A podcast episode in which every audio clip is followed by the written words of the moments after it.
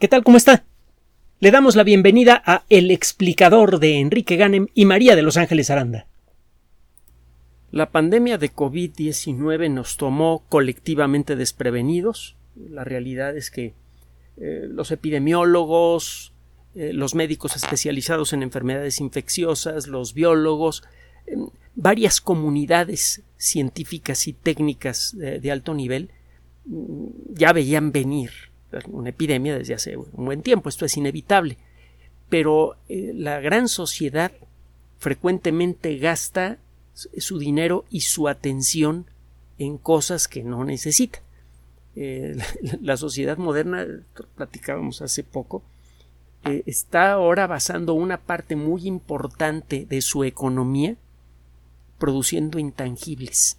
Si usted ve el impacto que tienen en la economía de los Estados Unidos y por lo tanto en la economía global, las redes sociales, eh, la industria del cine, la industria de los videojuegos, etcétera, etcétera, se va de espaldas.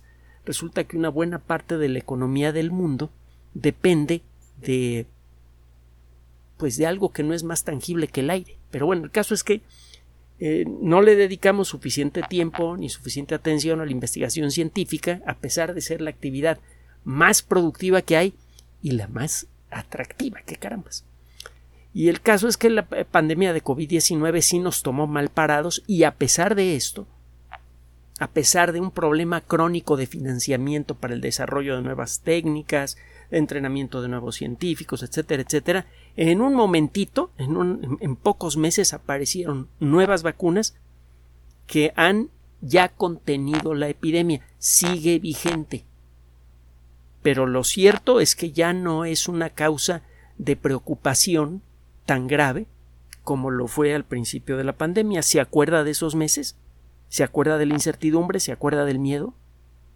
Acuérdese de los biólogos y de los médicos y de los expertos en de, los expertos en nanotecnología, etcétera, etcétera, porque fue ese puñado de personas los que enfrentaron ese miedo y lo, lo eliminaron de nuestras vidas. Pues bueno, estamos saliendo de ese susto y empieza a hablarse de la viruela de los monos.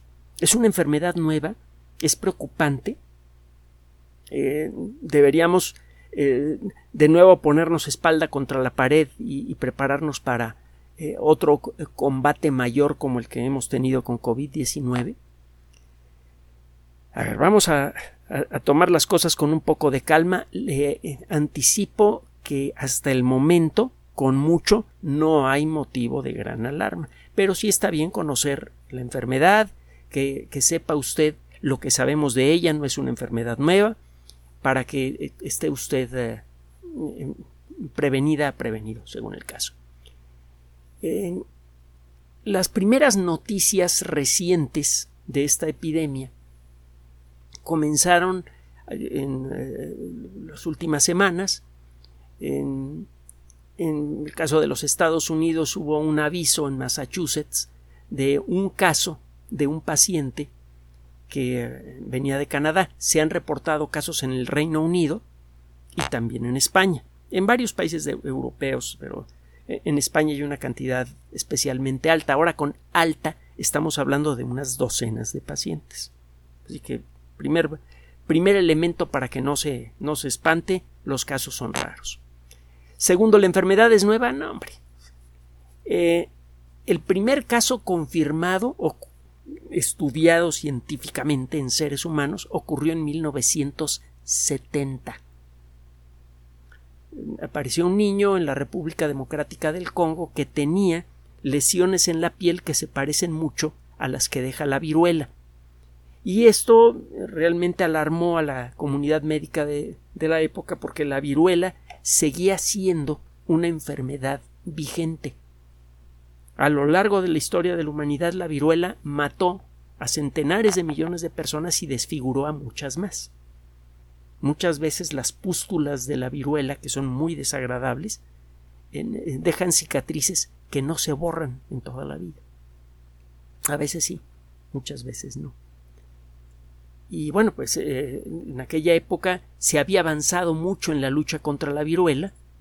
Se creía que, que eh, era posible eliminar a la viruela del mundo. Había varias regiones del planeta que habían sido declaradas libres de la viruela. Y la aparición de este caso en la República Democrática del Congo inmediatamente alarmó a los médicos, porque un solo caso se podía convertir en muchos en poco tiempo. La viruela fue una enfermedad muy contagiosa. Y fíjese que estoy utilizando el tiempo pasado. Pocos años después se registró el último caso natural de viruela. Lo contrajo un señor llamado Ali Maof Malim. Y después de eso hubo algunos casos de contagio como consecuencia de accidentes de laboratorio. Y fuera de eso, se acabó la viruela.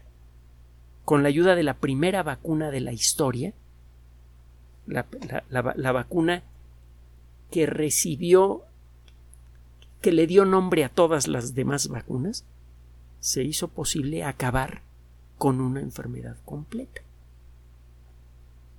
Por primera vez en la historia borramos de la faz del planeta a una enfermedad epidémica. Fue algo verdaderamente glorioso. Le digo, a lo largo de, los años la viruela mató a muchísima gente y muchas más quedaron en, mala situación por el resto de su vida. Además de dejar marcas en la cara, la viruela muchas veces dejaba problemas en el sistema nervioso, en el sistema respiratorio, etcétera, etcétera. Eh, la viruela de los monos mm, eh, no debería recibir ese nombre.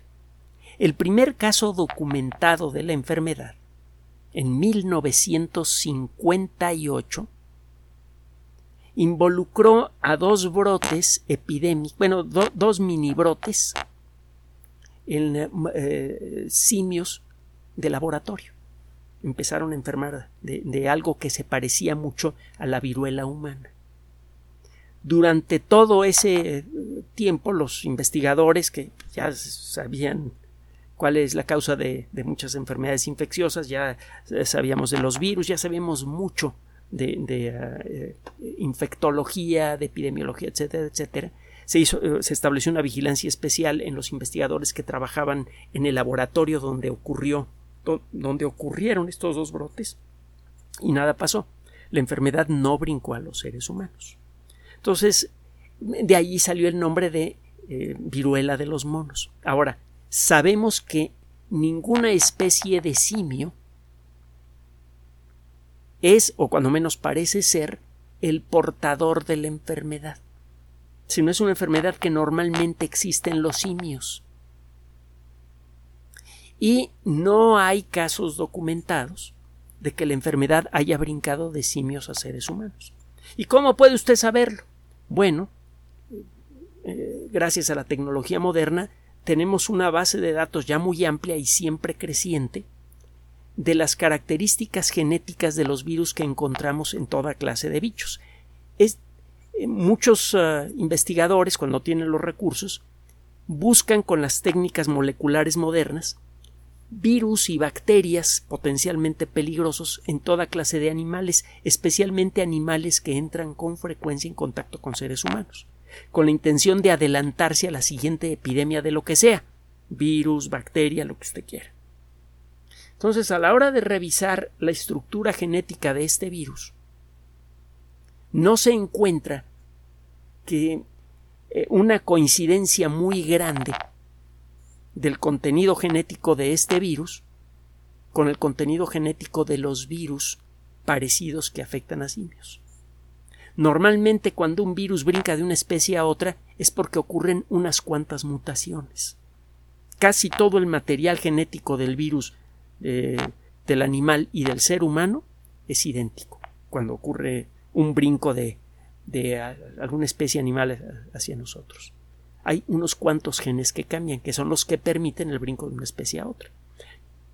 Si usted compara el nuevo virus que acaba de aparecer en seres humanos con virus similares en otros animales, encuentra usted muchas coincidencias. De hecho, es así como se ha determinado con una confianza muy alta que el, el virus que causó la pandemia de COVID-19 vino de un mamífero, muy probablemente de, ah, murciélagos, aunque existen otros candidatos, están los pangolines, etc.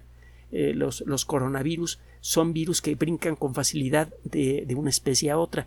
Los eh, virus de este grupo, ahorita vamos a platicar de, de un poco de virología, los virus de este grupo no brincan con tanta facilidad de una especie a otra. Los virus han sido clasificados con la ayuda de técnicas moleculares de una manera similar a la forma en la que eh, clasificamos a los seres vivos. Hay eh, familias, órdenes, eh, especies, géneros. Se utilizan el mismo tipo de términos generales para la clasificación de los virus que los que utilizamos para clasificar seres vivos. Los virus, insisto, no están vivos. Y vuelvo a decir algo que ya le había dicho antes no falta uno que otro biólogo ansioso de recibir atención del, público que dice que puede demostrar que los virus están vivos. Las cosas que dicen, pues francamente, son muy elaboradas y puro rollo, ¿no? Los virus no están vivos. No tienen metabolismo. No tienen una cadena complejísima de reacciones químicas que suceden en su interior y que si se detienen no se pueden volver a echar a andar. Es el metabolismo. Bueno, el grupo al que pertenecen los virus eh, es eh, la familia de los Poxviridae. Pox es eh, el, nombre latino de viruela. el término viruela es un término genérico que se refiere a una enfermedad normalmente contagiosa que produce la aparición de pústulas en gran cantidad en todo el cuerpo y eh, otros síntomas, debilidad, fiebre, etcétera, etcétera. Pero lo más visible de las, eh, de, las viruelas son las pústulas. Hay muchas enfermedades que pueden producir manchas en la piel e incluso pústulas grandes, no solo la viruela. El término viruela es un término en realidad genérico. hay varios tipos de viruela a la viruela que mató a tantas personas a lo largo de tantos años, muchas veces se le ha llamado viruela negra. Bueno, esta familia Poxviridae tiene varios subgrupos, uno de ellos es el de los ortopoxvirus. En este grupo encuentra usted al virus de la viruela negra, a los virus que afectan a las vacas, entre ellos a un virus que se llama vaccinia. Ese virus ha resultado ser una bendición para la especie humana. Es un virus muy parecido al virus de la viruela negra. Infecta a las vacas, le salen unas pústulas desagradables, y a Edward Jenner se le ocurrió, después de observar lo que pasaba con las eh, mujeres que ordeñaban vacas frecuentemente y estas vacas estaban contagiadas de, de vaccinia, se dio cuenta que estas mujeres nunca enfermaban de viruela se le ocurrió tomar eh, pus de las vacas, de la viruela de las vacas, e inyectarla en el hombro a un niño. El niño no enfermó de viruela. Los experimentos que hizo Jenner y otras personas en aquella época fueron de una calidad humana muy cuestionable y racista. En otra ocasión platicaremos de, la historia, pero el caso es que, por suerte para Jenner, eh, este descubrimiento resultó ser eh, ser válido. Es decir, realmente la gente que se enferma de vaccinia casi no sufre ninguna molestia. Quizá le sale una que otra postulita que se le va rápidamente, pero queda protegida contra la viruela. Resulta que el cuerpo aprende a fabricar anticuerpos que atacan a las proteínas de este virus, que es amable con el ser humano, y resulta que por accidente genético el virus de la viruela tiene proteínas esencialmente idénticas. Nuestro cuerpo aprende a fabricar anticuerpos contra esas proteínas y cuando el virus de la viruela entra a nuestro cuerpo es rápidamente neutralizado. Entonces, eh, a este, en este pequeño grupo, los, eh, eh, el grupo de los ortopoxvirus, de los em, virus de la viruela verdaderos, eso es lo que significaría traducido al español ortopoxvirus, encontramos virus que afectan a vacas y el virus que tanto, tanto daño y tanta miseria causó a lo largo de, muchos siglos. usted va a encontrar que eh, el, virus de la viruela de los monos pertenece a este grupo. Realmente se parece bastante. Pero bueno, como es el caso de Vaccinia, el, el, virus de la viruela de, las, de, de los simios, aunque se parece mucho al virus de la viruela negra, no produce una enfermedad grave normalmente. Y esto, por cierto, el, que se parezca mucho al virus de la viruela tiene una ventaja que le voy a mencionar en un momentito más para que se calme todavía más. Eh, debo decirle antes de continuar que existe una variante muy rara de esta enfermedad que sí llega a matar a una de cada diez personas infectadas. La forma del virus que está circulando en la actualidad parece ser muy suave. El índice de fatalidad es de menos del 1%.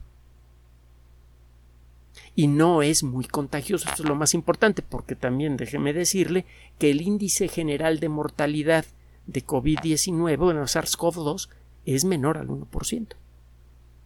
En términos toscos, considerando todos los casos, incluyendo los asintomáticos, parece que el porcentaje general es menor al 1%. Una vez que se declaran los síntomas, el porcentaje de letalidad es algo mayor. Aunque bueno, el caso de COVID-19 ya le tenemos bien conocidas todas sus mañas y sabemos cómo reducir en mucho la mortalidad. Y eh, se siguen desarrollando nuevos tratamientos, etcétera. Vaya, ya ni hemos tocado el tema por saturación. Pero sigue la investigación activa sobre COVID-19, se siguen desarrollando nuevos tratamientos se siguen desarrollando eh, con la intención de venderlos comercialmente estos aerosoles baratos que eh, lo protegerían a usted contra COVID-19 si se lo echa usted en la nariz y en la boca. Ya, empezaron a hacerse las pruebas en humanos, las vacunas inhalables también ya vienen, etcétera, etcétera, etcétera. regresando a este tema.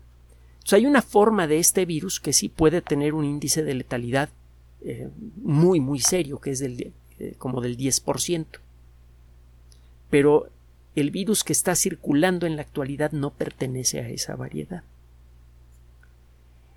El tratamiento que se puede dar es el de reducir los síntomas, eh, fiebre, las molestias generales que produce este virus.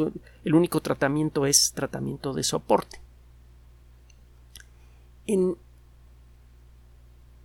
¿Cómo entra al cuerpo este virus? No se sabe exactamente, pero se cree que la transmisión entre humanos ocurre principalmente por inhalar en gotitas respiratorias grandes, por ejemplo, que alguien le estornude a usted en la cara. Si entrar usted en contacto con fluido corporal de otra persona, por ejemplo, si ha caído un poquito de saliva en eh, la perilla de una puerta y usted la toca, parece que no es una forma muy apropiada de transmisión de este virus porque el virus parece eh, mantenerse activo poco tiempo fuera del cuerpo. Si está en un ambiente que se reseca un poco el virus parece que deja de funcionar. Entonces, eh, no, se piensa que el, el, ponerse la ropa de una persona enferma, por ejemplo, pueda transmitir al virus. No es un virus muy contagioso. La evidencia disponible hasta el momento sugiere que el nivel de contagio, de el potencial de contagio de este virus es muy bajo. Ahora, es cierto que los eh, especialistas en salud, en particular los responsables por salud pública, están preocupados, pues es su trabajo, porque eh, por la posibilidad de que en la actualidad esté ocurriendo una dispersión de este virus en forma mm, por el momento invisible para eh, las autoridades de salud quizá por algún otro mecanismo de transmisión que todavía no ha sido evaluado. Es por esto que hay una vigilancia muy activa para detectar estos casos, para poder medir primero qué tan rápidamente están dispersándose estos casos. Hasta el momento el proceso ha sido lentísimo.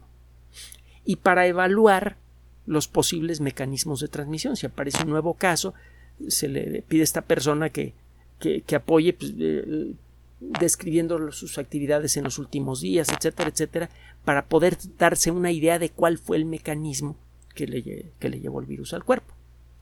Se cree no hay datos claros de esto, que el reservorio natural del virus podría ser un roedor.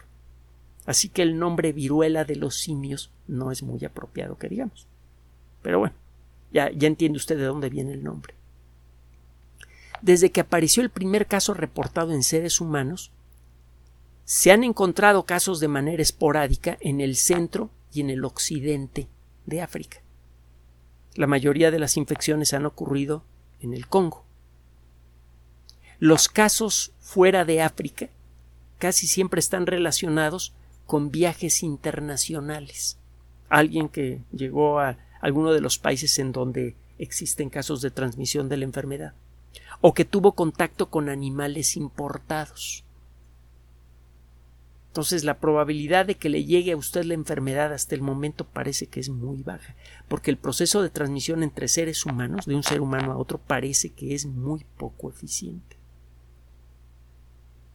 Eh, por ejemplo, en eh, los Estados Unidos el primer caso registrado en ese país ocurrió en el 2003 en Texas y está ligado ese, ese caso con un cargamento de animales que venían de Ghana. En el 2021 en Maryland hubo algunos casos que están asociados con personas que fueron a, los países africanos en donde esta enfermedad ha aparecido de vez en cuando. Eh, hasta el momento, bueno, pues estamos en... Ah, bueno, déjeme comentar algunas cosas más. Eh, esta enfermedad produce pústulas en la piel los síntomas son normalmente mucho más suaves que los que produce la viruela, que produce una fiebre, una debilidad muy intensa que en el pasado acababa con la vida de muchas personas.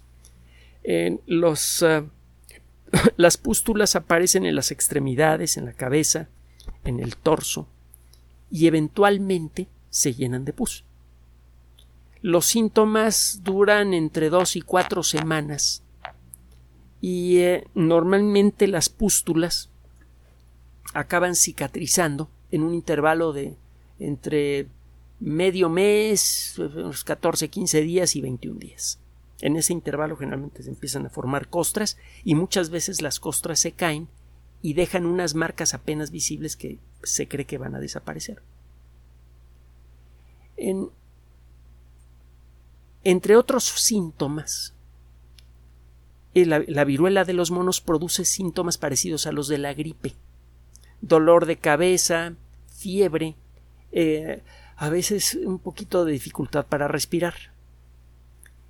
Entre uno y diez días después de que se inician los síntomas, empiezan a aparecer las pústulas. Esto le da una idea de cuál es el curso normal de la enfermedad, que le digo es hasta el momento rarísima. Ahora, ¿qué vamos a hacer? Ya apareció otra enfermedad. ¿Qué tal si este virus empieza a mutar mucho? Déjeme decirle que este virus, acuérdese que los virus son como jeringuillas naturales ultramicroscópicas, mucho más pequeñas que una bacteria, y eso es mucho decir porque una bacteria mide una milésima de milímetro más o menos. Pero estas cosas son entre 10 y 100 veces más pequeñas. Eh, estas jeringuillas microscópicas naturales están hechas de proteína. Los ortopoxvirus, además de proteína, tienen arriba una cubierta de grasa y en el centro tienen un ácido nucleico. Los ácidos nucleicos son sustancias que saben darle órdenes a la maquinaria molecular de una célula, de cualquier célula viva, porque todas las maquinarias moleculares de todas las células, desde una bacteria ultra pequeña, por ejemplo, una rickettsia, que es una bacteria mucho más chica que las normales, hasta una ballena azul, todas las células funcionan exactamente igual y es consecuencia de la evolución de la vida. Todos venimos de un ancestro común y es por eso que todos tenemos la misma maquinaria molecular básica y es por eso que los genes pueden brincar de una especie a otra, por cierto. Bueno, eh, el material genético que hay en el centro del virus determina qué tan variable puede ser el virus. Los virus que tienen ácido ribonucleico en su, en su centro, por ejemplo SARS-CoV-2, son virus que muchas veces pueden mutar con facilidad. La maquinaria molecular que hace copias del virus en una célula invadida no sabe fabricar bien las copias de ARN y algunas le quedan mal. Y esto pasa en casi cualquier célula infectada. Cuando una persona se enferma de SARS-CoV-2, se infectan millones y millones de sus células, aunque la enfermedad sea asintomática. Incluso en una enfermedad ligera se infectan millones de células. Bueno, cada una de esas células va a fabricar varias copias que le van a quedar mal de SARS-CoV-2. Si alguna por accidente resulta más infecciosa o más agresiva, entonces aparece una nueva variante de SARS-CoV-2. Y eso es lo que ha pasado a lo largo de la pandemia. Aunque eso también tiene sus reglas. Si cambia demasiado la estructura molecular del virus, llega un momento en el que no es infeccioso. Entonces no puede mutar demasiado y permanecer eh, infeccioso el virus. Y con base en eso se pueden diseñar estrategias para enfrentar a virus como esos. Eso pasa con los virus que en su centro tienen ácido ribonucleico. Decía que los virus tienen en su centro un ácido nucleico. El, término ácido nucleico es genérico, se refiere a una familia de sustancias químicas con características similares. Eh, una, de una, de estas sustancias es el ácido ribonucleico que tiene distintas eh, eh, presentaciones. Perdón, y la, otro miembro de esta familia es el ácido desoxirribonucleico, el ADN que es la misma sustancia que tenemos en el núcleo de nuestras células. Bueno, pues estos virus tienen ADN. Y los virus de ADN casi no mutan. Es por esto que la estrategia de vacunación tosca que se utilizó a mediados del siglo pasado para enfrentar a la epidemia de, viruela, bueno, a la pandemia de, de viruela, fue exitosa. Por eso pudimos acabar con la pandemia de viruela. Si usted en este momento entra a la Wikipedia, verá que los poxvirus, el grupo de Poxviridae, está hecho de ADN de cadena doble. Es decir, es un ADN que estructuralmente es idéntico al ADN que hay en nuestras células. Y nuestra maquinaria molecular es muy cuidadosa cuando hace copias del ADN. Mucho, muy cuidadosa. Y es por eso que normalmente los virus de ADN que utilizan esa maquinaria molecular para producir muchas copias de sí mismos cuando invaden una célula, es por eso que estos virus prácticamente no mutan. Entonces, primera buena noticia, no se trata de un virus que pueda mutar muy rápidamente, como eh, el, virus eh, que, que tanto daño causó recientemente. Primera buena noticia. Y la segunda, ¿tenemos vacuna? Sí, claro que la tenemos la primera vacuna que hubo en la historia de la humanidad. Resulta que hay datos experimentales que se han obtenido a lo largo de, años que sugieren fuertemente que la vacuna contra la viruela puede prevenir esta enfermedad. Y si alguna persona se pone la vacuna y no le prende bien y le da la enfermedad, la enfermedad es mucho más suave. Es decir, que la vacuna protege. Bueno, y si la vacuna protege y acabamos con la, viruela anterior porque eh, vacunamos a todo mundo, ¿por qué demonios apareció esta, e, esta enfermedad? Bueno, porque en, la década de los setentas se acabó la enfermedad. En 1976 o 77 se acabó la enfermedad en África y fue el último lugar en donde se reportaron casos de viruela, de viruela natural. Y el hacer vacunas y distribuirlas por todo el mundo es escandalosamente costoso. Es por esto que en los Estados Unidos se dejó de vacunar de manera rutinaria a los niños contra la viruela en 1972. Y en otras partes del mundo se fue dejando atrás el asunto de la vacunación. Y del 72 para acá, y con lo cariñosos que somos los seres humanos, pues ha nacido muchísima gente y mucha de esa gente no está vacunada. Eh, ¿Sería fácil volver a fabricar la vacuna en grandes cantidades? Eh, facilísimo. Aplicarla, sí, ni siquiera requiere de inyección. Todo lo que hace usted es mojar la punta de una agujita que tiene eh, dos piquitos casi microscópicos en, el líquido de la vacuna y luego le, hace piquetitos así muy suaves en el hombro a una persona que prácticamente no se sienten. Y con eso la persona queda vacunada. Entonces, se trata de una enfermedad que hasta el momento eh, es poco contagiosa, que hasta el momento casi no produce casos realmente graves. Es una enfermedad producida por un virus conocido desde 1958. No nos está tomando por sorpresa. Existe vigilancia epidemiológica en todo el mundo. Y es eh, eh, esto como consecuencia de lo que nos pasó con COVID-19. No, no, nos vuelve a pasar, cuando menos en un buen tiempo que nos tome por desprevenidos una enfermedad. Entonces es una enfermedad conocida, estamos eh, alerta, la enfermedad hasta el momento no parece ser contagiosa entre seres humanos, eh, no parece ser agresiva y contamos con una vacuna que los datos que tenemos hasta el momento sugieren que funciona muy bien. Así que por favor, no se espante con el asunto de la viruela de los, de los monos.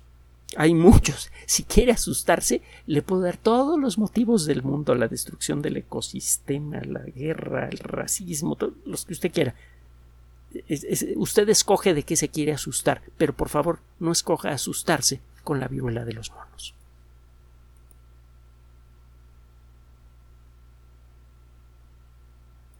Gracias por su atención. Además de nuestro sitio electrónico www.alexplicador.net, por sugerencia suya tenemos abierto un espacio en Patreon, el explicador Enrique Ganem, y en PayPal, el explicador patrocinio por los que gracias a su apoyo sostenemos este espacio.